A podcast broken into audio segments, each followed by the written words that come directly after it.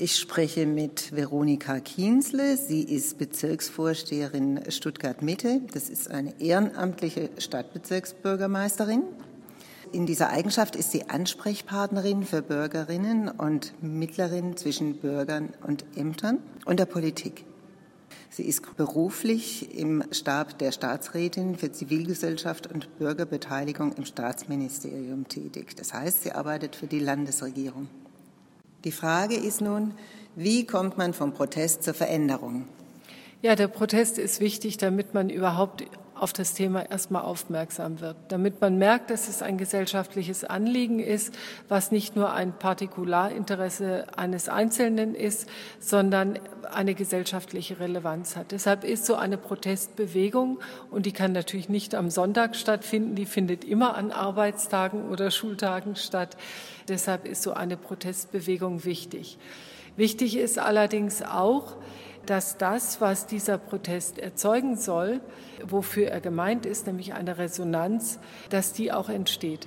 Das heißt, die Politik die Kommunalpolitik, die Regionalpolitik, die Bundespolitik muss als Resonanzkörper dann da sein. Sie müssen zuhören und sie müssen das auf ihr politisches Handeln beziehen und mit konkreten Antworten auf diese doch sehr konkreten Anliegen und Fragen reagieren.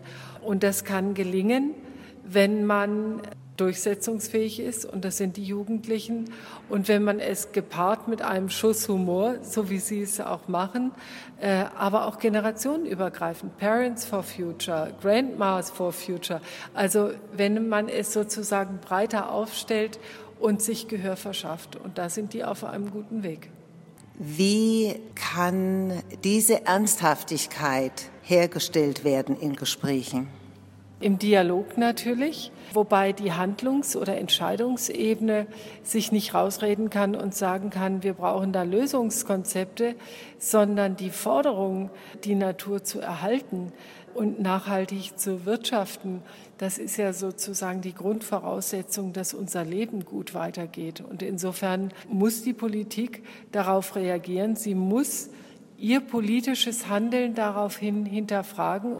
Die Bewegung sagt im Grunde, jetzt ist die Stunde des Politischen. Versteht es die Politik?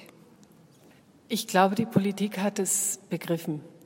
Nicht umsonst ist so eine unglaubliche Resonanz landesweit und bundesweit entstanden. Nicht umsonst haben auch viele Oberbürgermeister in ganz Baden-Württemberg und auch in Stuttgart der Oberbürgermeister sich klar zur Einhaltung der Klimaziele bekannt und haben auch mit Programmen, die großen finanziellen Beträgen hinterlegt sind, versucht, darauf zu reagieren. Eine Bewegung ist nicht eine Bewegung, weil sie äh, klare Ziele fordert, sondern weil sie eine gesellschaftspolitische Relevanz hat.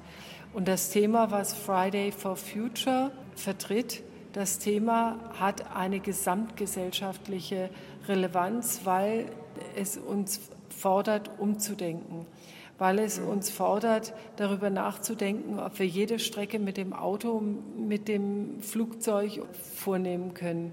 Und weil es uns fordert, bis hin in die Stadtplanung, bis hin zum öffentlichen Raum, ganz konkret vor der Haustür anders zu gestalten, anders zu verwalten und anders zu handeln. Und insofern äh, hat es eine klare Relevanz für die politische Ebene auf allen Ebenen.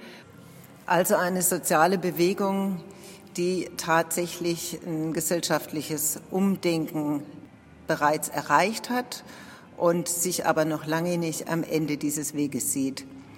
Ein Umdenken vielleicht in Teilen erreicht hat, aber noch lange kein Umhandeln, anders ja. Handeln äh, erreicht hat. Und deshalb ist dieses Thema präsenter denn je. Und was die Jugendlichen jetzt natürlich machen, was etwas ungewöhnlich ist. Sie setzen Fristen und sie sagen, wir wollen bestimmte Ziele bis Ende 2019 erreicht sehen.